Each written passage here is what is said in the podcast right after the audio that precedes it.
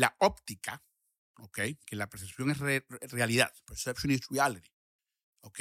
No es lo que tú piensas. O sea, lo que Jason piensa sobre Jason es muy chévere para la salud mental, es muy chévere para mil cosas, pero eso no es lo que va a hacer que tú ganes o pierdas dinero.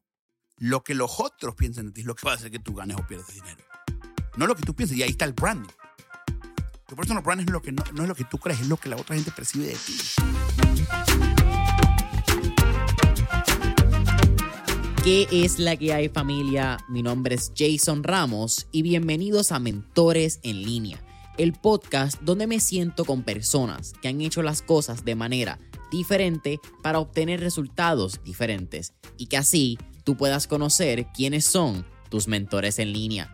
Gracias por sintonizar el episodio de hoy y ahora unas palabras de las compañías que hacen este episodio posible. El episodio de hoy es traído a ustedes por la familia de Rompón Entregas. Rompón Entregas es la solución de entregas same day para negocios puertorriqueños que buscan fortalecer la experiencia de compra que le brindan a sus clientes día a día. Algunos de los beneficios que usted como dueño de negocio tendrá cuando se conecta a Rompón Entregas son que su cliente tendrá entregas rápidas el mismo día y también obtendrá comunicaciones automatizadas con detalles de su orden. Usted como dueño de negocio también tendrá un equipo de servicio al cliente personalizado que le brindará un servicio de entregas los 7 días de la semana, enfocándose en el área metropolitana de Puerto Rico, mientras mantienen un costo fijo por entrega, familia. Escuchen eso, costo fijo por entrega. Así que si esto es lo que te interesa para ti, para tu negocio o para el negocio de un conocido, puedes solicitar el servicio de Rompon Entregas entrando hoy a la página web www.ronponentregaspr.com. Nuevamente, www.ronponentregaspr.com. José Aristimuño. ¿Qué está pasando, hermano? ¿Cómo está, mi hermano? Un placer. Gracias por estar aquí. El placer es todo mío. Primero que nada, bienvenidos a Puerto Rico. Llevan Ah, sí. aquí menos de 12 horas, creo. Así que- Hermano, lo, lo más importante, mi primera orden oficial eh, al llegar a la isla tengo que venir a ver a, a mi hermano Jason. Oye, agradecido. Eh, bienvenidos, como le decimos, al calentón. Definitivamente hace un buen calentón en estos días. Y hermano, más que agradecido de tenerte en el podcast. Vienen a la isla, Gracias. aunque cuando salga ya habrá pasado el evento de Average to Elite. Vamos a estar en eso. Fue el viernes 28, si no me equivoco Es de así. fecha. Es así. Eh, probablemente ya esto va a estar afuera, ¿verdad? Pero la pasamos increíble en el evento. Totalmente. Estuvo súper cool. Eh, definitivamente vamos a hablar un poquito de lo que es networking. Pero antes de hablar del evento, antes de hablar de lo que va a estar sucediendo también el 3 de noviembre aquí en Puerto Rico, quiero hablar de José. Ok. Porque hay muchos puntos bien interesantes en tu crianza, varios que me pude relacionar Ajá. y varios que no me pude relacionar por la diferencia, ¿verdad? En nuestras vidas. Totalmente. Pero, ¿qué tenemos que conocer de tu crianza para entender cómo es José hoy en día?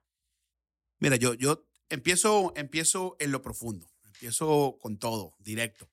Yo nací batallando. Yo nací luchando. Eh, yo nací con- eh, de seis meses. O sea, yo nací un, literalmente prematuro, recién nacido. Inclusive, en ese momento tenía una hermana, Morocha, que hoy en, día me cuida y está en, en el cielo. Y desde ese, de repente no ese momento, porque era muy pequeño, pero cuando fui creciendo, mi madre siempre me dijo, esa estrellita que está allá es tu hermanita, que te está viendo, que te está cuidando. Y la vida, la manera que yo vivo mi vida, todos los días dándole con todo, trabajando en lo que quiero, con pasión, con amor en lo que hago, es porque yo tengo una responsabilidad de no solamente vivir por mí, pero vivir por mi hermana, ¿no? Eh, vivir un dos por uno, ¿no? Como, como dicen. Pero si me, me, me preguntan, José, ¿quién es José llegando hasta el principio? Llegando luchando. Desde, desde los primeros inicios siempre estaba luchando y hasta este momento sigo luchando, pero digo la manera, digo luchando realmente no es des- des- desespero, no lo digo en lo negativo, lo digo en lo positivo. Claro. Porque si vinimos a esta vida con el, corazón latiendo, si vinimos a esta vida a, a- a- darlo todo, ¿no? Qué más bonito si, de- sea, si no luchar, ¿no? Por lo que uno quiere. Claro, tenemos la posibilidad de luchar. Es así, es así. Eh, eh, recientemente vi, creo que es una cita de Billie Jean King, quien fue la tenista, Ajá, que decía, pressure is a privilege. that's right. Entonces muchas veces pensamos que nos levantamos como que, ah, tenemos que volver a trabajar, o ah, tenemos que hacer este proyecto, o ah, hay que hacer ejercicio, tenemos que ir al gym. Total. Pero creo que es bien lindo si miramos la contraparte. Tengo la oportunidad de ir al trabajo, tengo la oportunidad de hacer ejercicio. es así. que Todo, es lenguaje. Claro. Todo es lenguaje. todo frecuencia, todo es energía, la manera que nosotros le hablamos a las otras personas y la manera que nosotros nos hablamos a, nos- a nosotros mismos, ¿no? Día a día, es lo que va a determinar si tú vas a ser un empresario exitoso, un padre exitoso, un esposo exitoso, etc. Entonces, todo comienza contigo y la historia que tú te dices a ti mismo. Esa historia de José tiene unos puntos bien interesantes porque tienes una, la mentalidad del inmigrante la tienes bien marcada. Eres Sí. venezolano, como escuchamos en tu acento. Vas a Boca Ratón, creo que a los 10 años tus papás se mudan pre-Chávez, técnicamente. Tus Pero papás Chávez, salen. eh, noviembre de 1998, eh, Chávez fue juramentado eh, en 1900, a principios de 1999. ¿no? Mis, mis padres, de, de cierta manera, fueron visionarios, ¿no? Veían lo que venía para Venezuela bajo un régimen eh, bajo Hugo Chávez y, y hoy Maduro. So, es- exactamente. Sabían lo que venía. Ya Chávez había ganado, ya prácticamente llegaba que seguramente dijeron, ¿sabes qué? Le dieron una oportunidad de, de trabajo en ese entonces a mi padrastro y decidimos venirnos a los Estados Unidos. ¿Cómo fue ese pase? Porque llegas a Boca Ratón, creo que llegas también a una ciudad y el, el panhandle de la Florida tiene mucha cultura latina. Pero aunque hayan culturas latinas, lo que me he dado cuenta es que cambia drásticamente la manera que pensamos cuando venimos sea, de nuestro país de origen, particularmente en- creo que en Sudamérica.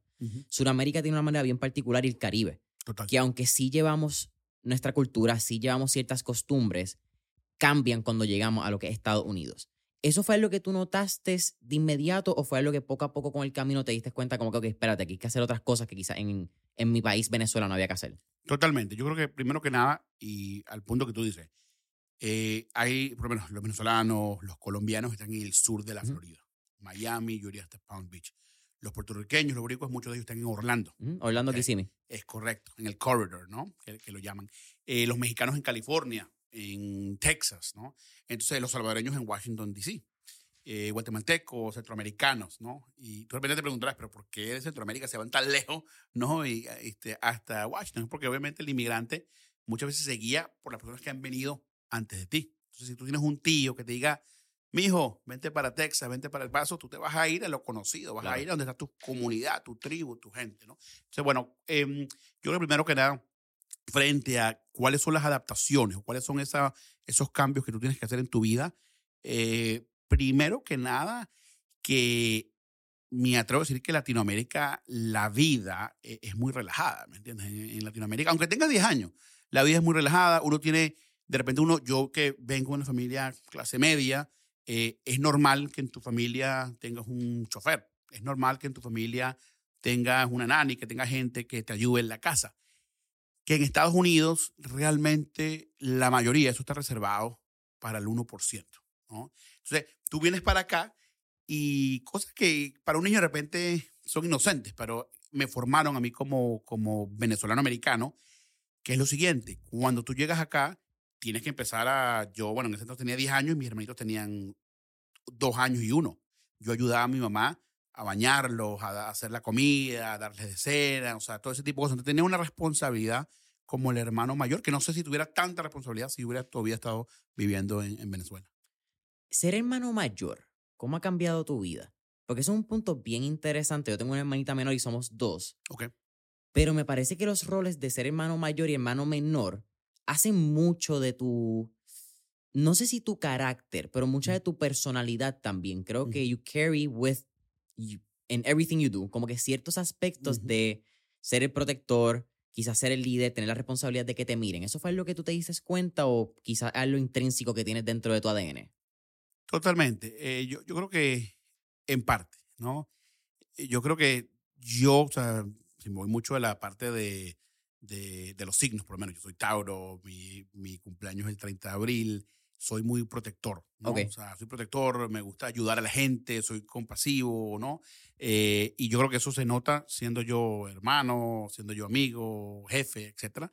Eh, entonces sí, yo creo que en parte tiene que ver mucho de la manera que yo soy. Mi padre, mi madre siempre han sido de la, de la misma manera, pero yo creo que sí, que el, el- el hermano mayor tiene, tiene responsabilidades. Tú eres el primero que llegó, sobre todo como inmigrante, ¿no? También, no es que solamente que eres el hermano mayor, pero eres el que ya está aprendiendo a, este, a hablar inglés, estás en un grado un poco más, obviamente, avanzado, estás aprendiendo una cultura totalmente nueva, pero al mismo tiempo tus papás también están aprendiendo una cultura nueva. Claro. Entonces tienes que ayudarlos a ellos a navegar esto junto, ¿no? Para, para tus hermanos, porque de repente y, y yo creo que mucha gente que escucha el podcast va a compartir esto. Los milenios, ¿no? Mm. Que ahorita pueden tener entre 20 y pico de años a 30 y pico, casi 40, algunos de ellos. Muchos de ellos que vinieron a Estados Unidos de una eh, edad temprana, ¿ok? Ah, Saben, hablan inglés. Pero sus papás, que también vinieron al mismo tiempo, y, y todos tienen aquí viviendo 15, 20 años, los papás no hablan tan bien inglés como habla el niño, como, como habla eh, el propio hijo, ¿no? O la hija. Porque nosotros, obviamente, si viniste más joven, tienes una capacidad de, absorber, de absorber mucho más rápido, número uno. Segundo, tienes la immersion, ¿no? Te, te meten en el sistema educativo, en el Claro. colegio, en la escuela, y eso va a hacer que tú aceleres. Entonces, ¿por qué digo todo esto? Porque yo le podía hablar a mis hermanitos en inglés. Mis padres de repente no tanto, ¿no? Entonces para mí era, era cool, era chévere que yo pudiera ver como que un video, o ver comiquitas, o ver lo que tú quieras, cartoons, en inglés con mis hermanitos. Y, y- y bueno, hay, hay como que compartir con nosotros como que nosotros somos chiquitos, somos jóvenes y estamos como que americanizándonos, ¿no? El tema del inglés, y fíjate, nos fuimos en una tangente bien sí, interesante sí. dentro de lo que es la mentalidad del inmigrante y todo lo que conlleva. Total. Pero hablándolo también un poco en el, en el caso de Puerto Rico, enmarcándolo en Latinoamérica, creo que por nuestra situación política, más allá de si está bien, si está mal, ni no hablar de partidismo ni ideales, Total. el inglés es nuestro segundo lenguaje. Aunque sí no está toda la población de Puerto Rico que puede quizás hablar inglés fluido, una gran parte de la población puede hablar inglés hasta cierto nivel y es parte de nuestro sistema y de nuestro currículo académico.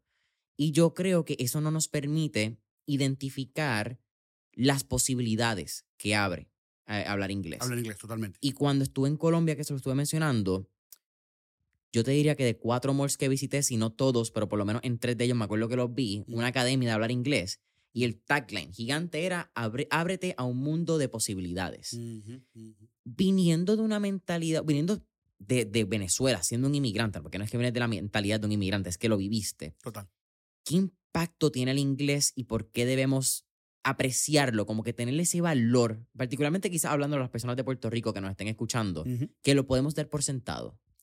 Eh, bueno, a mí me cambió la vida. A mí me cambió la vida. Si yo no me hubiera asimilado eh, lo suficientemente rápido, nunca hubiera trabajado para el gobierno de los Estados Unidos. Que para mí, sin meternos en la parte de partido, demócratas, republicanos, que yo sea un inmigrante, que yo me haya mudado a los 10 años de edad a este país, que yo he podido servirle a un presidente de los Estados Unidos, servirle a un país, ser un servidor público de un país que me adoptó porque yo no nací aquí y mis padres, mi- mi- mi- mis, ans- mis, ancestors no son, no son estadounidenses, ¿me entiendes? Mi sangre no es americana, mi sangre es venezolana. Pero yo vine a este país y adopté este país como mi casa propia y tanto así, y lo aprendí a amar tanto, que me convertí en un servidor público y me puse a servir a esta nación, como si fuera mi- la mía propia, ¿no? Entonces, si no hubiera visto, si yo no hubiera agarrado el inglés, ¿no? Con la rapidez que de repente lo agarré, o me hubiera puesto en, en situaciones difíciles, ¿no? Donde tú tienes un acento y tienes miedo que la gente se burle de ti, el bullying, obviamente, todo eso, ¿no? Lo que tú quieras, no era tan, tan bravo porque no había medios sociales, era, era otro mundo. De repente sí lo había, pero no se, uno no se daba cuenta Claro, porque no se veía en YouTube, no, se, no existía YouTube, no existía nada de eso. Si había bullying en tu colegio, bueno, si tú le decías a tus padres, se iban a enterar, pero si no, no había manera. No se iba a viralizar un video tuyo being bullied. Entonces, yo creo que tienes que ponerte en situaciones difíciles. Yo creo que muchas veces, eh, y digo esto con todo respeto a los latinos en Miami, a los boricuas, etcétera, que muchas veces no queremos aprender inglés porque no queremos ponernos en situaciones difíciles. No queremos pasar pena, no queremos. ¿Cuántas veces cuando la gente habla inglés, eh, dice, ¿habla inglés? Bueno, más o menos. "Mm, bueno, me defiendo. Eh, sí, pero tengo un acento horrible, ¿ves? Ya te estás hablando de una manera negativa. claro. Si empiezas por ahí diciendo no, más o menos, no sé, no vas a llegar al próximo, al próximo nivel. Entonces, yo creo que sí. El inglés a mí me cambió la vida en todo tipo de cosas. Y no solamente eso, tú me dijiste, lo- hablando de Colombia rápidamente, lo de que abre una puerta de posibilidades. Piénsalo de esta manera. En Estados Unidos, no solamente Puerto Rico, pero Estados Unidos continental, en su totalidad, estamos hablando que actualmente hay más de 60 millones de latinos en los Estados Unidos de América. Para el 2050 van a haber más de 100 latinos en los Estados Unidos de América. Van a haber más latinos y más afroamericanos que angloamericanos. en el 2050. Sí, estamos hablando de 60 millones. Actualmente debe ser como un 20% de la población norteamericana. Eh, es así. Hay más, hay más latinos en Estados Unidos que latinos en Colombia. Hay más latinos en Estados Unidos que latinos en Venezuela. O sea, la fábrica de los Estados Unidos está cambiando enormemente. ¿Qué pasa? Por eso es que nosotros, los boricuas y los latinos, tenemos una ventaja que hablamos español. Porque te puedes apoderar eh, de, un, de un público de clientes latinos importante. Pero si tú no hablas inglés, estás cerrándote las puertas a una cantidad de personas. Y una cosa importante también, esa gran cantidad, para el 2050 sí, efectivamente, 100, 100 millones de latinos, eh, van a haber 100 millones de latinos en los Estados Unidos. Pero de repente muchos de ellos no van a hablar español, porque viven aquí, viven en Estados Unidos. Si, si hablan español es porque lo pudieron retener, ¿no? Desde sus padres, de sus abuelos, etcétera, que no siempre es el caso. Entonces yo le digo a la gente, si tú quieres una mejor vida, tienes que aumentar la probabilidad de que ganes. Juego de números. Es un juego de números, ahí voy. Las ventas es un juego de números, el éxito es un juego de números. Si Estados Unidos te está dando una oportunidad de 330 millones de personas, ¿por qué te vas a cerrar y solamente jugar con 100? Si tienes la oportunidad de triplicar la probabilidad hablando inglés y poder hablarle al pueblo americano, al pueblo anglo, angloamericano. Hablas de tus años sirviendo en el gobierno de los Estados Unidos. Pero hay un pase bien interesante que no pude encontrar información en internet que me da mucha curiosidad. Okay. Te gradúas con un 2.0 de GPA de high school. Sí. Yo creo, yo creo que fue menos, pero yo creo que me, me, yo creo que te, lo incrementaron porque me querían sacar ya, ya querían ya no quiero más otro testimonio en el high school, ¿no? ya está bueno ya. Era más fácil darte uno o dos puntitos de más que tener que tener tu Totalmente. Yo era un desastre. Entras a un community college, sí. empiezas a enamorarte no de la academia, sino de la educación. Porque uh -huh. entonces ahí empiezan unos años donde empiezas a educarte también en el self-education, empiezas quizás a entender uh -huh. un poco más de cómo tú puedes crecer no solamente como profesional, pero como persona también. Uh -huh. Pero ¿en qué momento te enamoras de las relaciones eh, profesionales, relaciones públicas y particularmente la política? En algún momento de eso hay un eslabón, hay un evento que tú puedas pinpoint y decir, ahí es cuando a mí se me abrieron los ojos de la política. Totalmente. Y, y, bueno, Jason ha hecho su tarea, ¿no? Esto, esto es impresionante porque esa gente es muy buena y te felicito. Y, y te digo lo siguiente. Eh, primero que nada, yo cuando fui al colegio comunitario, mis padres querían que yo le diera un chance al estudio eh, universitario.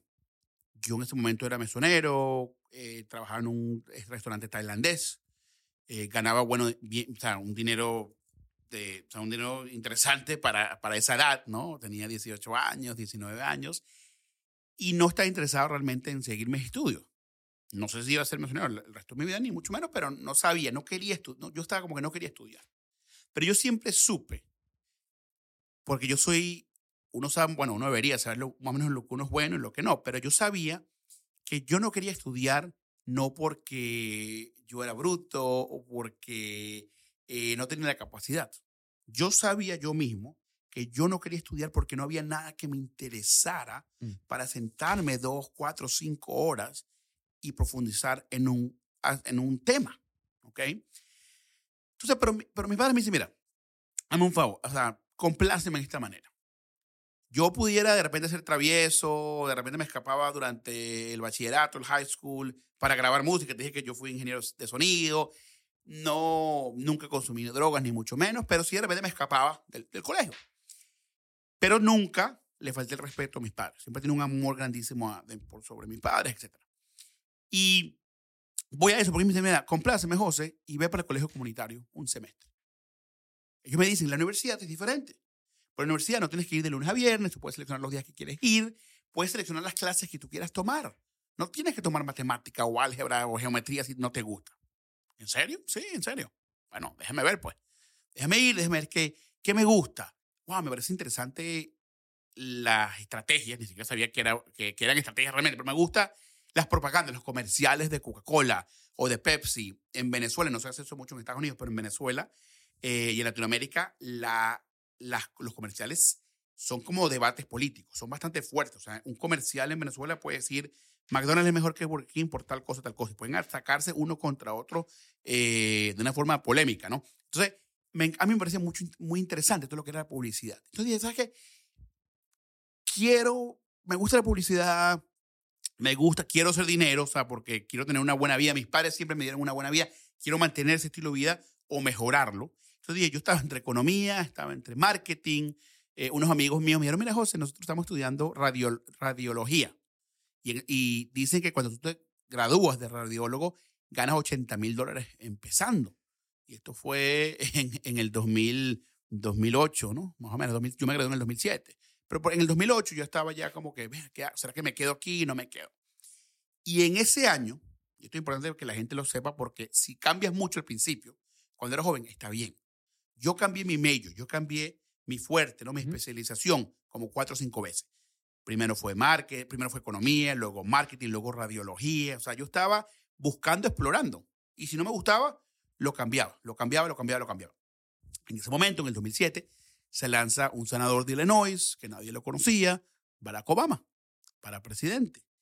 Me gusta la política, mi abuelo eh, fue, mm, trabajó en la política de Monagas, de un estado de Venezuela. Yo participé o, fue parte de campañas políticas en Venezuela la manera que tú haces política en Latinoamérica, inclusive en Puerto Rico, es muy diferente que se hace en, en Estados Unidos continental. Aquí son los pick-up trucks, las camionetas. Es muy común que tú vayas a los barrios y de repente repartas cosas, sombreros, cosas, camisetas.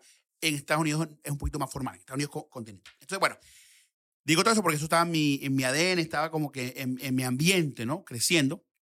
Y ahí se lanza Barack Obama digo, wow, ¿quién es este tipo? Me, me parece demasiado cool. Es un tipo eh, joven, dinámico, inteligente. Eh, me inspira realmente. Y cuando él, yo estoy ahí estudiando y otra vez cambio una vez más eh, mi especialización para ciencias políticas. Digo, ¿sabes qué? Yo creo que me gusta, voy, ahora sí, voy para ciencias políticas. ya estoy ya como en el segundo año, pero como que ya, ya, ya tengo que, oh, me sigo quedando ahí porque me empieza a gustar la, la cosa de, de explorar, ¿no? Eh, mi capacidad intelectual y todo ese tipo de cosas, me dedico a, ciencias políticas, participo en el gobierno estudiantil de Broward College, que es este colegio comunitario, me convierto en el vicepresidente del, del gobierno estudiantil, soy editor de la, de la revista de política, eh, empiezo entonces a, a, moverme en todo lo que es la estructura de gobierno de, de esta universidad. Y en todo eso juramentan a Barack Obama como presidente de los Estados Unidos en el 2009, enero del 2009. Y yo me acuerdo, estaba en mi casa, este, en ese momento vivía en Coral Springs. Coral Springs es la, la ciudad al lado de Boca ¿no? Prácticamente. Veo cuando lo juramentan y yo digo, y yo manifiesto literalmente, yo estoy solito, o sea, mi padrastro está eh, trabajando, mi, mi papá vive, bueno, vive en Estados Unidos ahorita, pero vivía en Venezuela en ese momento, eh, mi papá también muy, muy político, etcétera. Yo digo, yo voy a trabajar para este señor. O sea, yo voy a trabajar para Barack Obama. Yo necesito estar en Washington. Eso yo lo decidí ese día cuando él seguramente como presidente la primera vez. Y en eso, cuando empieza el proceso de transferencia de un colegio comunitario, que el colegio comunitario solamente son para degrees, associate degrees, de dos años, luego teniste para el bachelor, que son cuatro años, yo tenía que irme a una universidad de cuatro años. Y ahí yo empiezo a decir, ok, ¿para dónde me voy? Estaba en la Universidad de Miami, que es muy buena, eh, apliqué para allá, apliqué para Boston University, y apliqué para, para American University en Washington, D.C. Eh, inclusive algunas otras de repente por ahí. Pero la que más me... Fui a visitar eh, la Universidad de Miami. Fui a visitar Boston University, eh, BU. No fui a visitar American University, pero yo había visitado con mi padre eh, Washington cuando tenía como 12, 13 años. Mi papá, que se divorció de mi mamá cuando yo era pequeño, venía todos los veranos a visitarme. Y uno de, esos, de esas visitas fuimos a, fuimos a Washington a verlo. Y eso me quedó a mí en la cabeza. Entonces, repito, me, eh, me aceptan en todas estas universidades. Visito Miami, visito Boston. No visito Washington por cosas de tiempo. Pero digo, ¿sabes qué? Con ojos cerrados me voy para American University. No he ido en 10 años a Washington, no conozco American University, no conozco sus pasillos, no conozco nada. Pero ¿sabes qué? Barack Obama va a estar a, a cinco cuadras. Yo necesito estar cerca del presidente de los Estados Unidos. Si yo estoy cerca, dicen your network is your net worth, o dicen que tú eres la veraje, tantas cosas, ¿no? Tantas eh, ¿no? Tú eres la, la veraje de tus cinco personas que tú te rodeas. Yo digo, yo tengo que estar rodeado cerca del poder político de los Estados Unidos de América. Si yo llego ahí, el resto yo me encargo, ¿no? Pero, si Diosito me pone en esa situación, yo me encargo del resto. Efectivamente, me fui para, para Washington, para American University, y empecé a recrear el mismo proceso que hice en el colegio comunitario, pero lo hice en una escala, en 2.0, un esquema más grande, participar en el, en el gobierno estudiantil, editor de la revista, hacer una cantidad de, de internships en la parte política. Trabajé en un, en un centro, en, un, en una organización para ayudar a los inmigrantes, donde yo iba a los centros de detención y ayudaba a los abogados. Yo hacía los intakes. Yo escuchaba las historias de estas personas cuando pasaban el Río Grande, cuando pasaban ¿no? el, el, el muro, lo que tú quieras. Y yo agarraba todo eso, se lo entregaba a los abogados y los abogados se encargaban, obviamente, de, del caso. Pues. Ese es más o menos el, el, cuento corto. Pero digo, sí, más o menos, me estás preguntando, ¿dónde a mí se me prendió el bombillo político? Fue cuando Barack Obama se decide eh, lanzar a presidente de los Estados Unidos. En YouTube está el video que es el VIP Mastermind del 2021 y tú das la charla que es, si no me equivoco, Breaking Point. Yes. Y en esa charla tú hablas de este momento. Yeah. Sin embargo, hay dos elementos de esa charla que yo quiero traer a la conversación hoy. Okay. El primero siendo que tú hablas o, o dices ¿verdad? En, esta, en esta charla que Barack Obama era tu mentor antes de tú conocerlo en persona Ujú. y antes de que él supiera que él era tu mentor. Totalmente. Y eso me entra en una conversación que tuve recientemente en mi Instagram con la comunidad de mentores en línea, Ujú. donde puse la cita, tú puedes tener un mentor que nunca has conocido. Ujú. Y le pregunté a las personas si ellos pensaban que eso era correcto o incorrecto. Ajá. ¿Cuál es tu opinión sobre eso? Y dependiendo cuál sea, ¿por qué? Cuando tú te subes a la tarima del público, ¿ok? Del public eye, cuando tú subes a la tarima de ser servidor público, de ser una celebridad, tú automáticamente estás entrando en un contrato eh, simbólico entre la sociedad y tu persona. Porque muchas veces, estoy no, me, no me- no me voy a poner muy técnico con la parte de, de derecho, yo no soy abogado, pero estudié parte de mi vida. Un año creo que eh, estudiaste, derecho, un año, luego me, luego me metí, pues, digo, mi pasión realmente es la política y tuve una súper oportunidad para entrar en política y me decidí ir por ahí. Pero una cosa que es muy interesante en la parte de derecho es que tú puedes hacer, tú puedes hacer contratos una servilleta. O sea, el contrato ya no es un, o sea, tú, y tú puedes hacer contratos literalmente or- verbales. Sea, tú puedes entrar en un contrato legal que te hagan demandas porque tú estuviste en un cuarto y tú le prometiste a una persona una cosa. ¿Ok? Y mucha gente no sabe eso. Y dice, ah, no, es que me lo dijo y nadie lo sabe. No, no. Hay, hay elementos que si tú los cumples, elementos legales, puedes llegar a, a demandar a alguien. No le estoy dando ideas locas a nadie ni nada. No vayan a decir, José Testimonio me inspiró para demandar a esta persona. No, pero, pero bueno, pero, pero, pero digo, digo todo eso porque yo, yo creo que primero que nada, este, me, me perdí un poquito porque me, me fui por la parte de- del abogado. ¿Cómo era la, la- la- Si puedes tener un mentor que... Ah, no mentor, te- ajá, mentor. Entonces, bueno, te, te digo- te digo una cosa. Me fui, me fui, me inspiré por la parte técnica. No, pero te digo una cosa. ¿Sí puedes ser un mentor? Claro que sí, porque te digo, cuando tú eres una celebridad, te metes un estándar de conducto que tú, que tú ya tienes, que, tienes esta responsabilidad que la gente te, te aprenda de ti. Entonces, si tú eres un autor de libro, ¿por qué no? O sea, prácticamente tú estás poniendo tu información en el mundo. O sea, como que no, obviamente, la persona no puede decir en tres años, eh, no puede decir dos, tres años y decir, mira, este, no, pero él, él me enseñó eso, no. Tú lo leíste y tú lo interpretaste de una manera y actuaste sobre esa información. Entonces, si nos ponemos súper técnicos, tú puedes tener un mentor sin que sea tu mentor. Técnicamente, o sea, puedes aprender de esa persona, ¿no? Pero si tú sientes que esta persona te está hablando a ti, a mí me parece eso algo súper, súper bonito, ¿no? Es como que cuando alguien da una charla eh, pública en la universidad, cuando alguien da como o sea, ese tipo de cosas, él no te está hablando directamente a Jason, le está hablando a un público en general, pero tú sentiste que te habló a ti. Y tú saliste de esa graduación inspirado porque esa persona te habló y te dijo algo a ti. Entonces yo totalmente creo que sí. El mundo aquí es para compartir información y para inspirarnos unos a los otros y crear una comunidad. ¿Para qué venimos para, al mundo si no es ayudarnos a unos a los otros a subir al próximo nivel? La visualización. Fue otro punto que hablaste, y lo acabas de mencionar, pero lo hablaste particularmente en, en esa charla. ¿Qué rol tuvo la o qué rol ha tenido la visualización en tu éxito? Porque creo que, de lo poco que he podido estudiar, has visualizado cada paso que has dado. Como que tus pasos dentro de la política también fueron bien particulares, fueron bastante metódicos, no fue un paso al garete. Y tu paso a emprender también fue un paso Totalmente. bastante metódico. Toda meta que yo he cumplido, yo la he creado en mi cabeza antes de accionar sobre ella. La visualización, la manifestación, es como un músculo. Si tú quieres tener fuerza, tienes que ir al gimnasio todos los días. Si tú quieres tener inteligencia, tienes que estudiar todos los días. La práctica. Hay un gran libro que se llama The Tipping Point de Malcolm, uh, Malcolm Gladwell. que dice que habla un concepto que se llama la regla de las 10.000 horas. Los Beatles no son los mejores, no es la mejor banda de rock del mundo, pero practicaban como nadie. Michael Jordan no era, eh, bueno, ahí pudiera argumentar que sí, de repente sí era, pero de repente Michael Jordan no era el mejor basquetbolista del mundo, pero sí practicó como nadie. Le dijeron cuando estaba tratando de entrar al colegio de secundaria que no, he wasn't going to make the high school team. You're out. He didn't, he didn't make the high school team. Y llegó a ser el basquetbolista más importante del mundo. J.K. Rowling la, le negaron más de 12 editoriales su libro Harry Potter. Mira dónde llegó J.K. Rowling. Es como que si, si, si uno se deja ir por una persona que te dijo que no, va- vas a tener problemas. Entonces, la manifestación es constancia, es un músculo, tienes que seguir todos los días. Y te digo, no, la manifestación no es se- sentarse en el sofá, en el sillón y decir, ah, bueno, mañana quiero tener un Ferrari. No. Es decir, quiero tener, primero tiene que ser honesto. Primero tiene que ser, tiene que haber un, un, pathway, un camino hacia ello. Yo nunca, yo cuando hago manifestaciones, yo digo, yo quiero llegar a este nivel, quiero hacer esta cosa, quiero trabajar para Barack Obama, pero nunca digo de qué manera voy a llegar. Porque yo sé que esa respuesta no la tengo yo, esa respuesta la tiene Dios.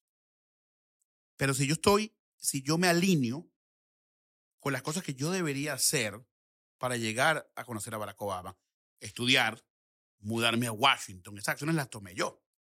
En el camino empezaron a surgir cosas.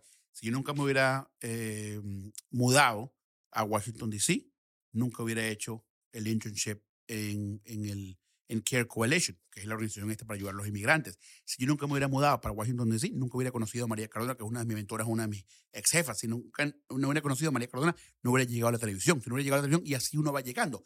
Pero repito, la manifestación era, tengo que estar en la política, quiero trabajar para Barack Obama, ¿qué acciones tengo? Y uno empieza a reflexionar, ¿qué acciones debo tomar para llegar ahí? Pero el camino completo, you kind of figure it out along the way. That's kind of beautiful, ¿no?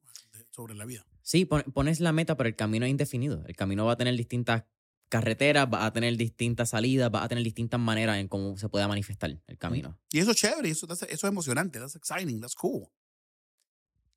Una vez llegas a la política, estás unos años, como mencionaste, creo que era en departamento o- De salud. De salud, exacto. Department of Health and Human Services. Entras cuando estuvo el ébola y cuando Sí. estaba el Zika en Puerto Rico. Sí. Más o menos 2010, 2011, si no me equivoco, ¿cierto? Ujú. Eh, 2000, 2015. 2015.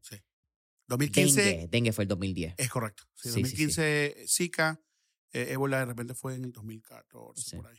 Sí, me acuerdo el... ca- Pero, el- pero hubo una segunda ola. Después del Zika, en 2015 vino una segunda ola de, de ébola. O sea, fue- Ok. Sí, porque recuerdo el, más que nada, el- como que el video de la persona saliendo del avión con Ajá, el ca- ah, sí, ese sí. caso como que... Sí, Sí, fue súper tough, ya. Con, Es- con, el, con la vestimenta, o sea, con el, con el traje. y la persona estaba como en una camilla envuelta Sí, como en una horrible. Yep. Eh, bien interesante. Eh, me dio loco pensar que hubo un ébola, ¿verdad? Que pensábamos que iba a ser el Creo COVID. que, creo que era una, en un momento creo que era una enfermera. Y después de esa enfermera hubo una foto bastante también fuerte donde ella conoció, fue para la, para oficina Oval, conoció a Obama, o sea, como que fue bastante. Esa fue con ébola, creo que no, esa fue con ébola. Sí. Pero esa fue ébola, el- lo, lo de los trajes. Exacto. El era tan- como un caso de África, que ella estaba sí, ya... Sí, sí. Y el, el Zika era más, si tú recuerdas, la, la- la- el peligro que había para las mujeres embarazadas. Claro, Las personas que tenían el, el riesgo más, porque más fuerte para, para el niño. Sí. Aquí en Puerto Rico fue interesante porque el- tanto el fenómeno del dengue como el Zika causó que muchos municipios hicieran estos camiones con básicamente eh, exterminating eh, or fumes de estos que para matar los mosquitos y matar los eh, criaderos de mosquitos. Y entonces era de momento a las 7 de la noche, tú escuchabas el camión con la alarma y era todo el mundo cerrar ventanas, cierra puertas, porque era tan y tan fuerte Total. o la cantidad de desinfectante, whatever es el término. Recuerdo, recuerdo, recuerdo esos camiones, recuerdo esos fue, camiones. fue bien particular. Sí. ¿En qué momento entonces también entra los medios tradicionales? Porque creo que tú entras en una etapa bien particular y tú hablaste Sí. incluso de la campaña de, esto ya era cuando Hillary se estaba tirando 2016, si no me equivoco, contra. Trump, Total. que hacen esta campaña de los videos eh, donde Ah, sí. con Venezuela Sí, y tú haces que, un... tú- compara- que comparamos a que Chávez con, con Trump y fue bien particular esa campaña. Pero ya tú estabas entrando en una época donde los medios digitales iban a tener un impacto y tuvieron un impacto en lo que fueron esas elecciones. Total. Pero el medio tradicional, que yo creo que es algo que tú has especializado Sí. eh, y has tenido las 10.000 horas que habla Malcolm Gladwell, te has convertido en un experto por la práctica, no porque dices que eres un experto. Exactamente. ¿Cómo fue eso? Porque tú eres millennial, tu fuerte o, tu tendencia por generación sería un poco más al lado digital, Total. pero todas tus prácticas fueron al lado contrario. ¿Cómo fue eso? mira, muy interesante y, y yo creo que el milenio, y sobre todo la generación más joven que nosotros, la Sí. generación Z, etcétera, nacen con un iPad, ¿no? Nacen con el teléfono ya en la mano prácticamente. Nosotros también, o sea, yo, yo me considero que yo mi primera computadora lo tuve como a los 6, 7 años, Wow. algo así. O sea, me acuerdo teniéndola en Venezuela y yo me vine a los 10 años, posiblemente a los 8 años, de repente, ¿no? Dial-up, Un estimado. sonidito cuando conectaba la Ah, computadora. sí, todo ese tipo de cosas, exactamente. M, el programa era MS2, ¿no? Cuando uno empezaba a aprenderle y todo, era un, era un proceso, tenía que tener- saber un poquito de código para usar una computadora, ¿no? Entonces, este, aprendo, ¿cómo, cómo aprendo yo? ¿Cómo aprendo yo para la tradicional? Primero era más, era más retador aprender de los medios tradicionales, porque los medios digitales para uno ya era como que, como te digo, era, ya- Natural. era na- natural, ¿no? Hacer, hacer eso. Pero uno empieza a aprender. Lo primero que tú tienes que hacer para ser exitoso en la política es comprender el electorado. ¿Ok? Comprender los votos. ¿Por qué no? Suena feo de repente uno decir, bueno, pero es que los políticos solamente les importan las elecciones. Bueno, si no, llegan, si no ganan la elección, no llegan al gobierno. ¿Y por qué solamente le hablan a un sector de la población? Porque hay un límite de tiempo y hay un límite de recursos. Tienes tanto tiempo, tienes tanto dinero para lograr el objetivo. Si eres, pensándolo ahorita un poquito como eh, ser eficaz y eficiencia y cómo, cómo realmente usar los recursos que tienes de la manera más rápida, ¿no? Que te funcione más, tienes que hacer lo siguiente, ¿ok? Si la gente de 55 años, 65 65 años de edad son los que más votan, ¿por qué voy a gastar un poco de dinero en los jóvenes? Si los jóvenes votaran, eso me motivará a mí como campaña también a invertir más en ellos en términos de outreach, en términos de tocarles las puertas Claro, recursos. recursos. Entonces, no, no, yo creo que mucha gente piensa eh, o tiene la percepción que el político no le importa al joven. No, no es que no le importa al joven, es que tiene recursos limitados, tiempo limitado y históricamente la gente que vota son las personas de 50 para arriba. Si los jóvenes quieren cambiar eso, empiecen a participar en su, en, su país, en su, en su política, en este proceso electoral, porque al ellos participar no van a poder ser ignorados por los políticos. ¿Por qué, tiene que todo esto con los medios tradicionales? La gente de 50 años, de 65 años de edad, consumen televisión. El latino de 55 para arriba consume radio. Para ganar elecciones, yo como director de comunicaciones tengo que saber dónde está el latino Miami. ¿Qué, está escuchando? Ah, está escuchando 107.5. Ok, yo tengo, mi candidato tiene que estar presente ahí. ¿Qué escucha el mexicano o qué lee el mexicano en Los Ángeles? El periódico La Opinión. Mi candidato tiene que estar ahí. ¿Qué salva- el salvadoreño en Washington, D.C.? Tal cosa. En Iowa, etc. ¿Qué escuchan las mujeres, las madres, amas de casa en Miami? ¿Qué ven? Despierta América en Univisión. Telemundo, la telenovela. Entonces, mi propaganda, mi comercial tiene que ir a las 11 de la mañana antes de la novela, antes del noticiero, etc. Por eso es que es tan importante comprender los medios tradicionales. Mi objetivo como director de comunicaciones para cualquier campaña es que mi candidato, su mensaje sea amplificado sobre la mayor cantidad de personas, pero al mismo tiempo la mayor, la mayor cantidad de personas que van a votar por él o que están, o que están inclinadas por lo menos a participar en la política. Si yo tengo 100 dólares, ¿para qué yo voy a poner 100 dólares en, en publicidad, en un show de niños, cuando los niños no votan? ¿Me entiendes? Si es un tema de yo quiero proteger a los niños, ok, de repente hay que ponerlo ahí, ¿me entiendes? Pero entonces tienes que estar, tienes que, te- tiene que haber una estrategia muy, pero muy detallada de dónde quieres que vayan tu ad spend o your ad money o your ad dollar. Y mucha gente que escucha esto de repente que understands Facebook ads, understands Instagram ads, es- no, es muy, no, es, no es muy diferente de la Claro. manera que tú haces eso en la parte de medios tradicionales. Y otra cosa que me- también es muy importante, que es lo que es earned media y paid media. Paid media es cuando tú le pagas Instagram, Instagram muestra tu publicidad. Earned media, está en la palabra, earn, tienes que ganártelo.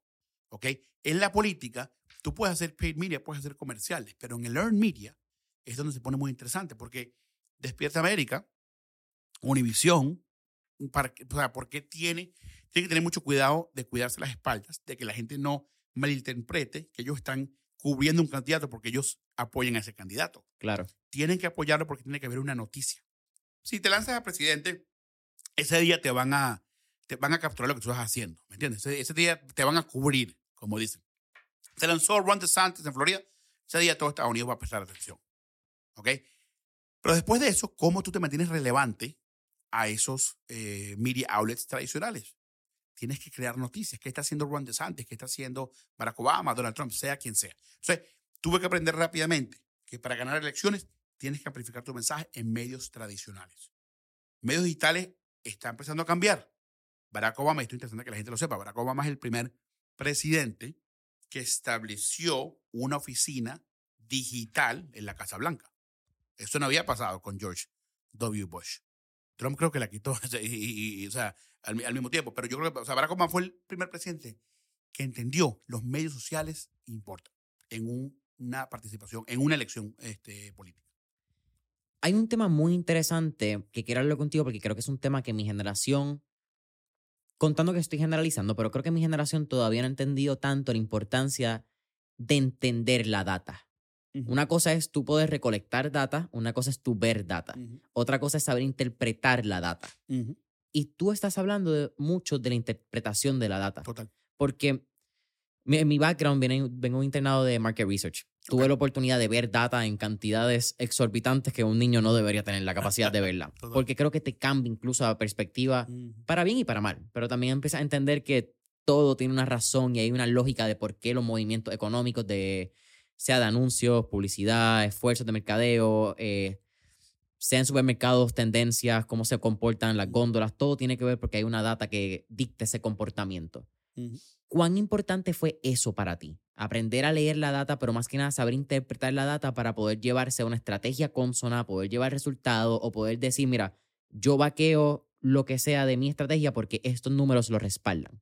Total. Lo chévere, o sea, lo bonito, lo interesante de una campaña presidencial. Okay, me, me, me, puedo terminar de ver que una campaña de, de, de gobernador. Estuviste en Maryland. En. Maryland, sí, Martin O'Malley. En esas campañas grandes hay diferentes sectores, diferentes, eh, yo diría, diferentes equipos. ¿okay? Está el equipo de investigación, ¿no? De research y análisis. Está el equipo de comunicación, cual yo lideraba, lideraba muchas veces. Eh, equipo mm, de política, que el equipo política es muchas veces, por lo menos, este, se debería este candidato presidencial acercar a tal congresista o tal gobernador, debería darle esa llamada. Si ganó un presidente de Brasil, debería darle una llamada a esa persona felicitándolo, sí, no. ¿Qué consecuencias tiene esa llamada? Claro, sí, más estrategia y relaciones políticas. Y relaciones políticas. Eso es la, esa es la parte política. ¿okay? Por la gente, de repente, cuando escucha esto, dice, pero si todo esto es política. Pero es ese tipo de política, relaciones políticas. Entonces, tienes, tienes, la parte de, tienes la parte de comunicaciones, tienes la parte de data y análisis, investigación, tienes la parte política, tienes la parte digital, que es todo el contenido de medios sociales, que obviamente cuando yo empecé a hacer política y formar parte de campañas, ya, estaba, ya eso existía, así que eso era muy divertido, pero yo estaba más en comunicaciones, en la parte tradicional. ¿okay? Entonces, ¿qué tan importante es eso? Lo, bueno de todo esto, que yo tenía llamadas o reuniones todas las semanas con el equipo de data, donde ellos me presentaban la data. José, mire, esto es lo que eh, hemos hecho encuesta, esto es lo que nos están diciendo ahorita de las madres de 35 a 45 años. Esto es donde están, esto es lo que están haciendo, esto es lo que les gusta, esto es lo que les causa ira, rabia de la situación del país. No les gusta que la economía se está yendo para abajo, no les gusta el tema del aborto. Eh, cada vez que hablen del aborto, presten atención. Y eso me ayuda a mí a, de cierta manera, llenar el espacio de mi candidato, ¿ok? Donde, o sea, con cosas que va, va, van a tener efectos al final del día en, el, en la reacción del, del, del, pueblo americano. Si yo lo pongo el Día Internacional de la Mujer, yo necesito que mi candidato vaya a un show nacional de mujeres, como The View, ¿me entiendes? Que es un, o sea, es, un, es, es, un, es un programa liderado por un, de, o sea, una cantidad de presentadoras mujeres. El Día del Inmigrante, quiero que le haga una entrevista con Jorge Ramos, en Al Punto. ¿Me entiendes? El Día del Refugiado, quiero que haga tal cosa. Eh, el Día del Emprendedor, quiero que vaya para Silicon Valley o que vaya a un pequeño negocio, un supermercado que abrió un, un inmigrante, que venga a Puerto Rico, ¿me entiendes? Todo ese tipo de cosas. La campaña se gana hablando entre todos los sectores. El de data, el de, el de digital, ¿no? el de política, el de scheduling, ¿no? obviamente, Y, y eso es lo, lo bonito de la política, es que es un mundo donde hay reglas, ¿ok? O sea, no hagas nada ilegal, obviamente, pero hay mucha creatividad. Quizás saliendo un, un poquito del rol de la política que tienen los medios tradicionales al emprendedor, a la persona que está creando su marca, posicionamiento. Total. Hay mucho esfuerzo y hay mucho hay mucha narrativa alrededor de los medios digitales, porque son los medios que están in, son los que te venden siete cursos de cómo hacer Facebook Ads, son Mm. los que te venden siete cursos de influencer marketing. Es donde la bola está sonando y donde se está meneando el cobre en esta época. Pero el medio tradicional, ¿cuál es el papel que juega para el, el establecimiento y el reconocimiento de una marca, sea para un negocio o una marca personal? Excelente pregunta. Necesitas los dos. Para tener una marca exitosa del 2023 hacia el futuro, necesitas tradicional, necesitas digital. Por dos cosas. En el digital, puedes realmente conocer, cuando haces una publicidad, puedes realmente conocer de quién está consumiendo tu contenido. Porque es- puedes hacer lo que se llama microtargeting o geotargeting. Puedes enseñar, yo quiero que mi publicidad sea escuchada o sea vista, leída en este código postal, que esta, perso- que, que- que esta persona tenga este ciertos intereses, le gusta este tipo de películas, le gusta este tipo de personas, ¿ok? Para que no pierdas tu, tu tiempo, tu dinero. Entonces, yo creo que your bang for your buck, como dicen, se dice en inglés, va a ser utilizado eh, de una manera mucho más grande, más eficaz, ¿no? En la, en la parte digital. La parte tradicional, la óptica, Que la percepción es re- re- realidad. Perception is reality, ¿ok? No es lo que tú piensas. O sea, lo que Jason piensa sobre Jason es muy chévere para la salud mental, es muy chévere para mil cosas, pero eso no es lo que va a hacer que tú ganes o pierdas dinero. Lo que los otros piensan de ti es lo que va a hacer que tú ganes o pierdas dinero.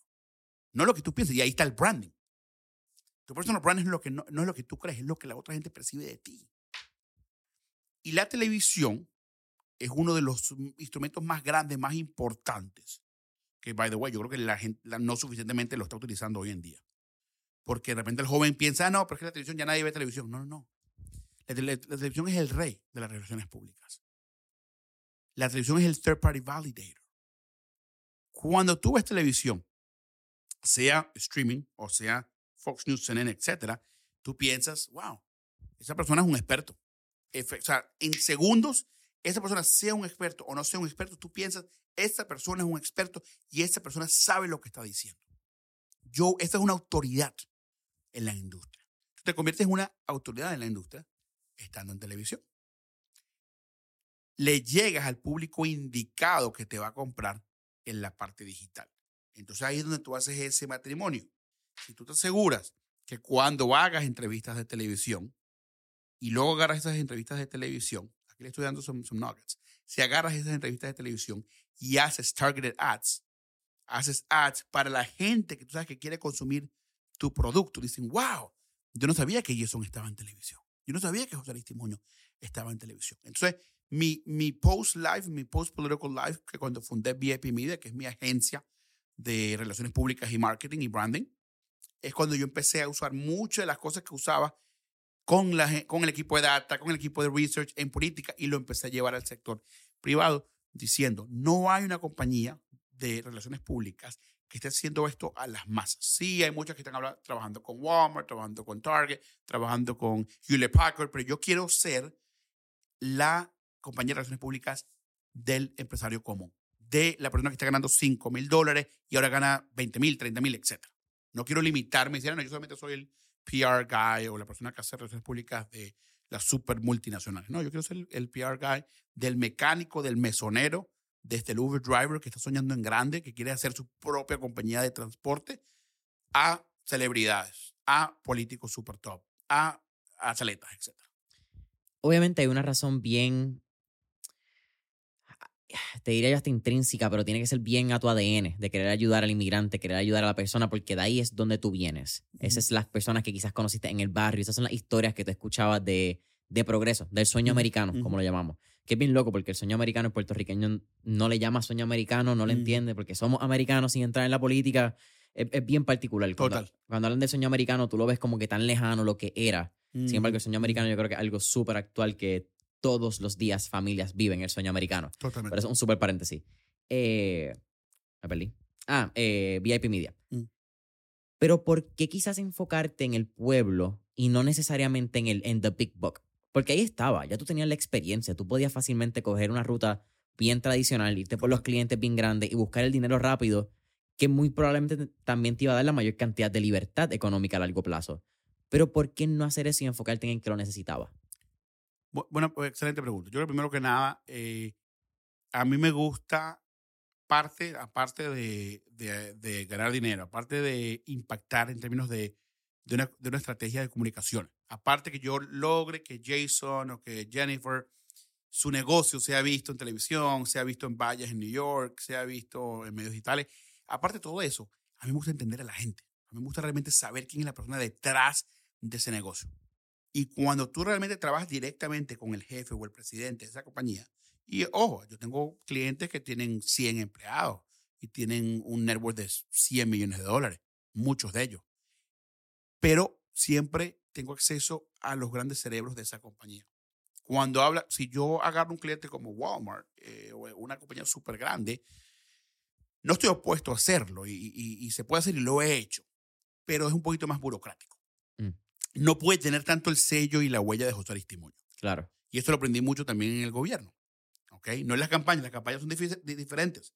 Las campañas, cuando, cuando estaba en campañas presidenciales, tú podías poner la creatividad, porque tú tienes, lo que quieres es llegar a la cima y ganar. Claro. Ya cuando ganas la cosa ya se pone más difícil porque hay, hay burocracia y, y, para que tú poner, para tú poder sacar una propaganda puede tomar meses, para yo poder estar una entrevista al aire representando al gobierno de Estados Unidos me puede tomar dos, dos semanas que me la prueben. Entonces, pues es un poquito, yo soy impaciente. Pero yo creo que mi impaciencia lo uso para bien, porque soy una persona de resultados, quiero llegar no hasta, el momento y todo. Entonces, tú me preguntas, José, ¿por qué me gusta ir para el pueblo? ¿Por qué me gusta ir a la gente?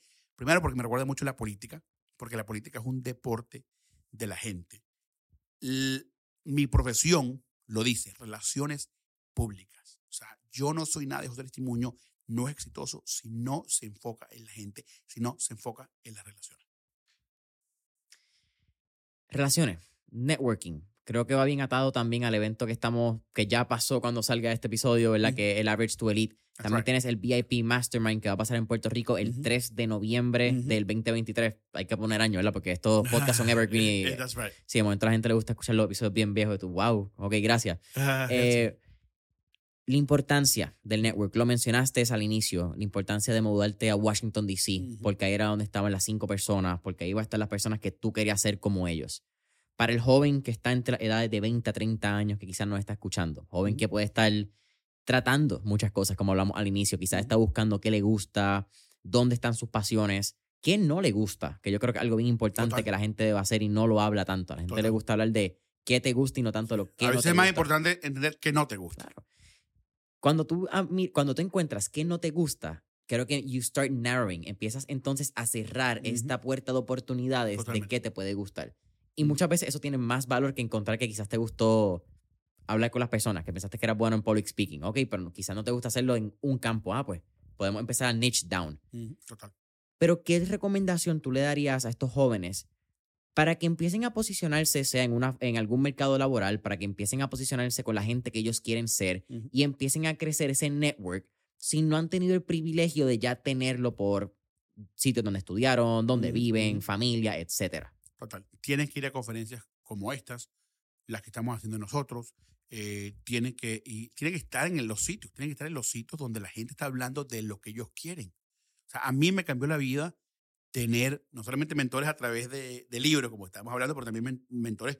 Hoy, gracias a Dios, tengo el privilegio y tengo la fuerza económica de muchas de las personas. Y para mí esto es como que, wow, o sea, yo como que reflexionando aquí. Gente que yo leía el libro, veía videos de YouTube hoy en día me puedo sentar con ellos así como estamos sentados tú y yo, Jason, y hablar con ellos tres, cuatro horas. O sea, eh, y, te digo, muchos de ustedes que escuchan esto de repente conocen a Tai López. Tai López es una persona que me inspiró. Yo vi muchos videos después de mi vida política. Aprendí mucho del mercadeo digital con, con Tai López. Y ahora que Tai López sea mi mentor, que yo vea a Tai López cuatro a seis veces al año, eh, puede ir a su casa, nos encontremos en un sitio y yo puedo hablar con él y cenar con él y, y, no solamente de hablar del pasado, de cómo él llegó a unos videos, los videos más, bueno, más virales que en la historia de YouTube, muchos de ellos lo ha hecho él, em, y que yo pueda aprender de él directamente, para mí es un privilegio. Pero tuve que ver sus videos primero, tuve que ir a conferencias y ser uno más en el público, y ahora, ¿no? Estar en, niveles parecidos. Entonces, La manera, la manera de entender, de, de, de, de, de mejorar tus relaciones, tu network, es ir a conferencias como esta. Por eso que estamos haciendo, como tú bien sabes que ya hicimos el From Marriage eh, to, Elite, ¿no? Cuando esto, cuando esto salga.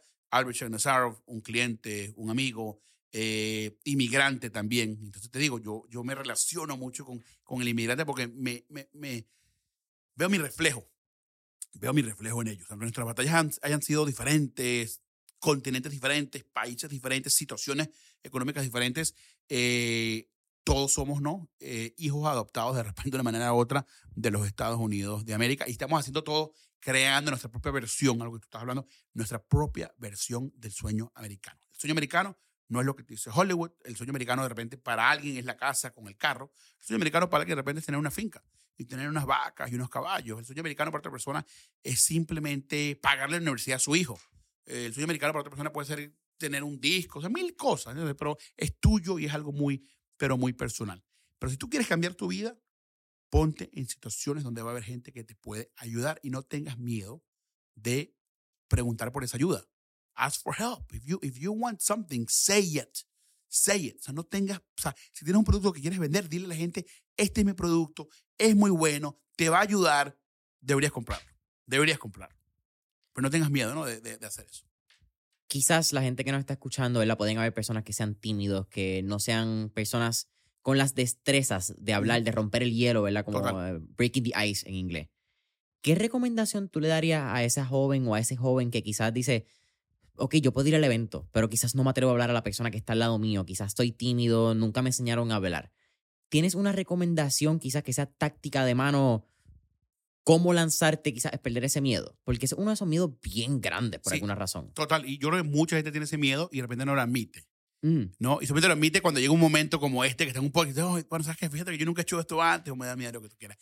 Pero si tú te das cuenta, yo que he ido, mira, más de 30 conferencias en mi vida, sea la de Tony Robbins, sea la de Ty López, sea la de Grant Cardone, sea mis propias conferencias, siempre tienes que hacer ejercicios de breaking the ice, tienes que hacer ejercicios, tú no lo notas, en la conferencia siempre dicen, dale una palmada de manos a la persona que está al lado tuyo, vamos a hacer un ejercicio ahorita eh, un simulato de cómo vender una pluma. Y entonces tú hablas a la persona a tu derecha, a tu izquierda, etc. Yo creo que los organizadores de conferencias tienen una responsabilidad de guiar la conversación y al mismo, y al, y al, y al, mismo tiempo empujar que haya ese diálogo. Porque ya cuando la gente, ya cuando hay ese diálogo, eh, ya la gente se, se calma, la gente como que ya empieza a estar como que ya más a gusto, ¿no? Porque conoce a la persona. Pero es, e, es normal es normal, yo creo que hay mucha hay gente, obviamente, extrovertida, hay gente introvertida, hay gente que son introvertidas extrovertidas. Yo, yo, yo te diría como que a mí me gusta mi solitud, me gusta estar solo, o sea, una, una buena parte de, de, de mi día, eh, porque puedo pensar. O sea, yo me levanto muy temprano, a las 5 de la mañana, mis primeras dos horas estoy o sea, habla, o sea, escribiendo, journaling, este, de repente yo hablando con Dios, ¿no? Etcétera. Pero eso hace que yo sea un mejor José Testimonio esposo, eh, padre, hijo, lo que tú quieras. Pero yo necesito esa solitud un ratico para poder reflexionar y, las mil ideas que tengo y las mil cosas que tengo que hacer, si no las, si no las ordeno yo solo, cuando, cuando me enfrento al mundo no, no voy a poder hacerlo en tiempo real, es un poquito más difícil. Acá de las 5 de la mañana. ¿Qué hábitos son esenciales en tu día a día para que tú consideres que tu día fue exitoso? El día anterior siempre planeo, hago una agenda de todo lo que voy a hacer el día siguiente o que quiero llegar o que quiero cumplir. No siempre lo cumplo, vamos a ser súper, súper claros, no siempre lo cumplo. Eh, y no soy perfecto ni mucho menos. Yo creo que eh, mi, una de mis fallas más grandes son dos cosas. No, uno, tengo que meterle más mano a la parte del ejercicio, porque yo me, yo me puedo levantar a las 5 de la mañana, 5 y media de la mañana, y llevo todo este año me he levantado a las 5 y media de la mañana. Mi, mi, mi, la gente que está en el, en el, estudio ahorita con nosotros pueden ser testigos que no hemos estado levantando a las 5 y media de la mañana todo este año completo, ¿ok? Pero no he estado, no, no, yo de repente pudiera, parte de esas horas extra que uno tiene, ¿sabes qué? Vamos a hacer 10 mil pasos, vamos a hacer un poquito de peso, vamos a hacer un poquito. Yo no lo he hecho porque tengo tantos proyectos y tantas cosas que quiero lograr en la parte laboral que a veces no me da un poquito de tiempo para mí en la parte física, ¿no? La parte en que comemos. Entonces, como que sí soy muy, muy bueno parándome muy temprano, pero tengo que de repente en mi propia vida eh, usar ese tiempo un poquito no solamente para lo laboral y lo intelectual, eh, pero también un poquito, ciertamente, para lo familiar, para, para hacer ejercicio, comer mejor. Pero pararte temprano te va a dar, te va a dar una ventaja sobre el resto del mundo. Porque el resto, casi la mayoría de la gente no se va a levantar a, la- a las 5 de la mañana. Si tú lo haces, tú ya estás ganándole el día y ya le estás ganando a 85% de las personas. Ya casi terminando el episodio, siempre al final hacemos cuatro preguntas de fuego. Pero Ok. antes de esa pregunta, antes de esas preguntas.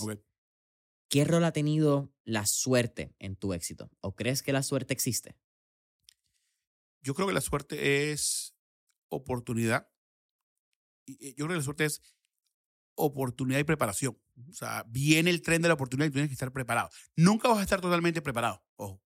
Pero tienes que estar suficientemente preparado para creer en ti mismo y saltar, hacer ese salto. Me, atrévete. Yo siempre digo en todas mis conferencias, en todas las cosas que hago, take the jump. Take the jump. Estábamos hablando, Jason, de, breaking points, ¿no? Van a haber breaking points que, que tú tienes que tomar. Me voy, por, me voy por la izquierda, me voy por la derecha. La suerte no existe. Es preparación. eh, es preparación con oportunidad. Y, y nada, tomar acción masiva. Tomar acción ma- masiva es un juego de números como estábamos hablando. Si quieres tener mejor probabilidad de ganar, toma más acción.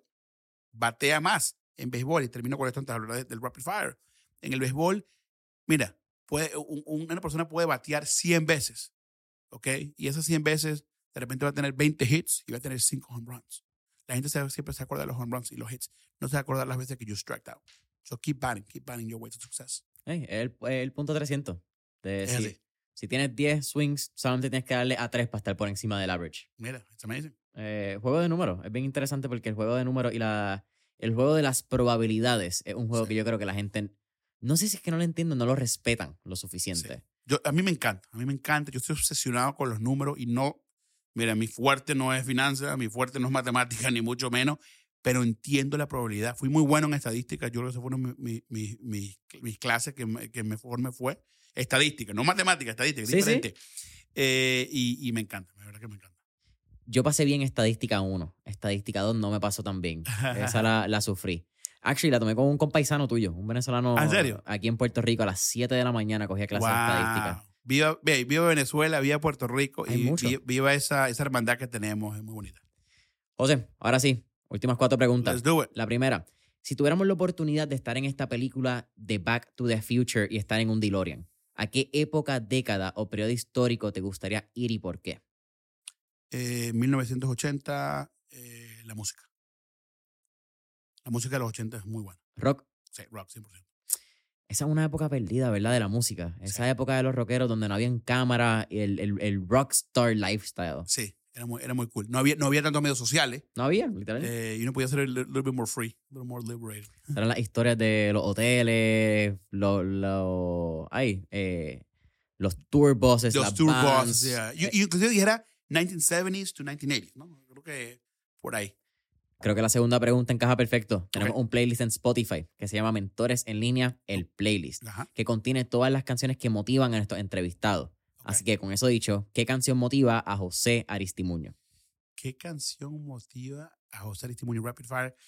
¿Qué canción motiva a...? Es, hay, hay una que es muy buena, se llama Life, ah, creo que se llama Life, ¿ok? No, sé, no te puedo decir si es Life o Life will never be the same. Pero, pero que el, el- el artista es un artista muy peculiar, se llama Hath- Hathaway o Hathaway, algo así, no me, no me lo sé al 100%, pero se llama Life. Y, y la- y prácticamente la premisa de la, de, la, de, la, de la canción es Life will never be the same. Life will never be the same. Entonces, como que te va llevando energéticamente ¿no? a un climax, como que life will never be the same if you take action, if you're good y ese tipo de cosas. Pero esa, esa, es, esa es muy buena, pero un playlist ese José Testimonio, otra, otra de esas. Eh, me encanta, mu- o sea, no, yo, yo escucho un poquito de todo. Me encanta una, esta es una muy random, que más latina, pero me encanta una de, de Basilio que se llama Mi Primer Millón Oh, claro. porque me recuerda como que cómo, cómo empecé yo eh, antes de llegar a todo eso, tener un estudio, vivía en un estudio en Washington chiquitico con cuatro personas, o sea, olvídate, no podía pagar mi renta, entonces como que esa canción me recuerda mucho a, mi, a mis inicios. Mi primer millón de vacilos y Cara de Luna, la versión Ah, moderna sí. con Carlos Vive. Ajá, muy buena, espectacular, espectacular. Sí, sí, sí. Tercera pregunta.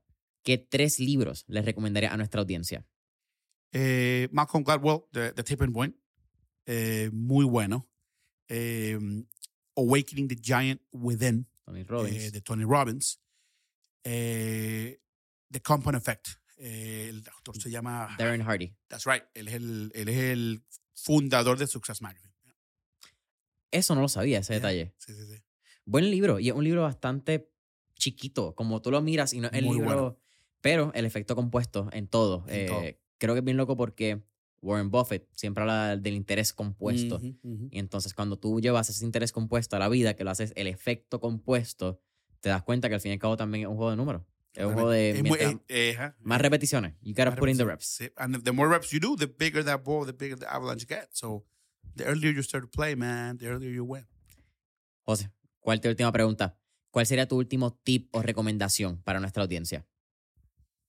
Deja de, deja de decirte excusas en la cabeza.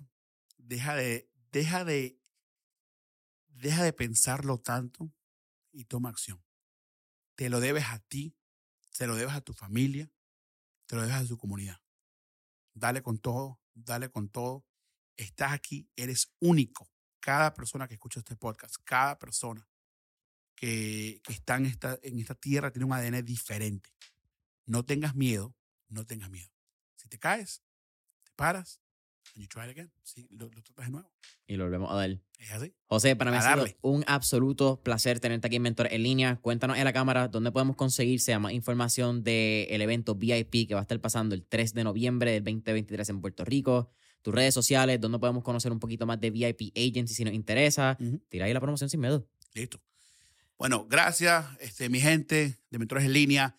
El VIP Mastermind en Puerto Rico, nuestra tercera ya temporada, viernes 3 de noviembre en La Concha Hotel. Va a estar súper top. Si quieres hablar, quieres conocer, quieres aprender de mercadeo, de dinero, de mentalidad, esa conferencia es para ti. Me puedes mandar un mensaje. Mi Instagram es at José Aristimuño. Mi página web es vipmediasolutions.com. Si quieres llegar al próximo nivel en términos de branding, en términos de relaciones públicas, en términos de marketing, en términos de cómo subir tus números, tus ventas, estoy aquí para servirte, para ayudarte. Ha sido un gran placer. José Aristimuño, let's go. Familia Mentores en línea, saben que nos pueden conseguir en Mentores en línea en todas las redes sociales, Instagram, Facebook, LinkedIn, Mentores en línea en todas las plataformas, YouTube, Spotify, Apple Podcast. Recuerda, cinco estrellitas, ese review, comentario, comparte el episodio. Mentoresenlinea.com para nuestro newsletter, miércoles de mentores y hasta la próxima. Boom.